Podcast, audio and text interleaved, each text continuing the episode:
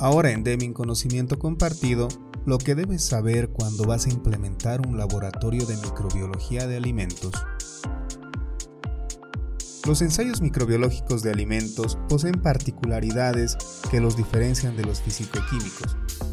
Los mismos incluyen ensayos de esterilidad, detección, aislamiento, recuento e identificación de microorganismos y sus metabolitos.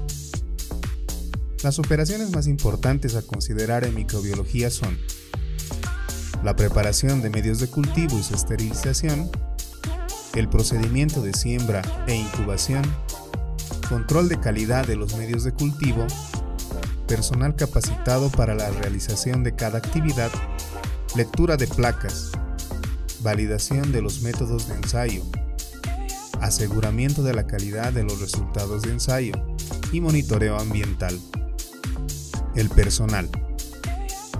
El personal debe tener experiencia práctica relevante antes de ser habilitado a realizar ensayos sin supervisión o antes de ser considerado apto para supervisar trabajos de laboratorio. Cuando un método o técnica se encuentra fuera de uso regular, la verificación de la capacidad del personal para realizarla es requerida y debe quedar registrada. La interpretación de los resultados en cuanto a identificación y verificación de microorganismos está fuertemente relacionada a la experiencia del analista y debe ser monitoreada para cada analista regularmente. El ambiente. Las instalaciones de un laboratorio de microbiología típico comprenden el área de ensayo, donde se desarrollan las técnicas y se llevan a cabo las actividades asociadas, y las instalaciones auxiliares, como entrada, corredores, administración, área de almacenamiento, archivo, etc. En general existen requerimientos ambientales específicos para las áreas de ensayo.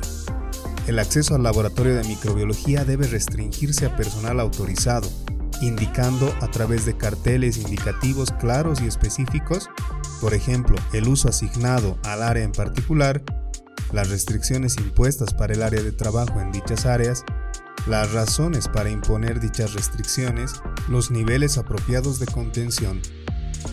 El laboratorio debe estar dispuesto de manera tal de minimizar el riesgo de contaminación cruzada. La manera de alcanzar este objetivo es construir el laboratorio bajo el principio de no retroceso en su layout. Llevar a cabo los procedimientos de manera secuencial, empleando precauciones apropiadas para asegurar la integridad del ensayo y de la muestra. Segregar actividades por tiempo y espacio. El laboratorio debe tener áreas separadas para lo siguiente.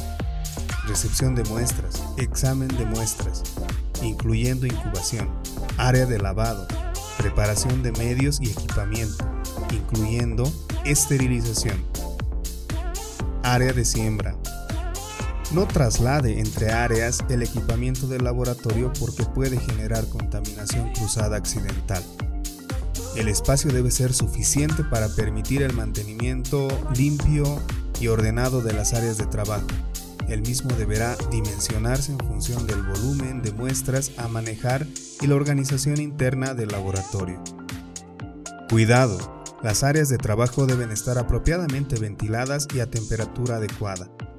En todo caso, deben instalarse filtros de aire que aseguren el mantenimiento de los niveles de contaminación por debajo de los límites máximos, asegurando el monitoreo y recambio de los mismos bajo procedimiento documentado. A fin de reducir la contaminación deberán contemplarse los siguientes puntos. El laboratorio no debe tener salida directa a áreas de producción.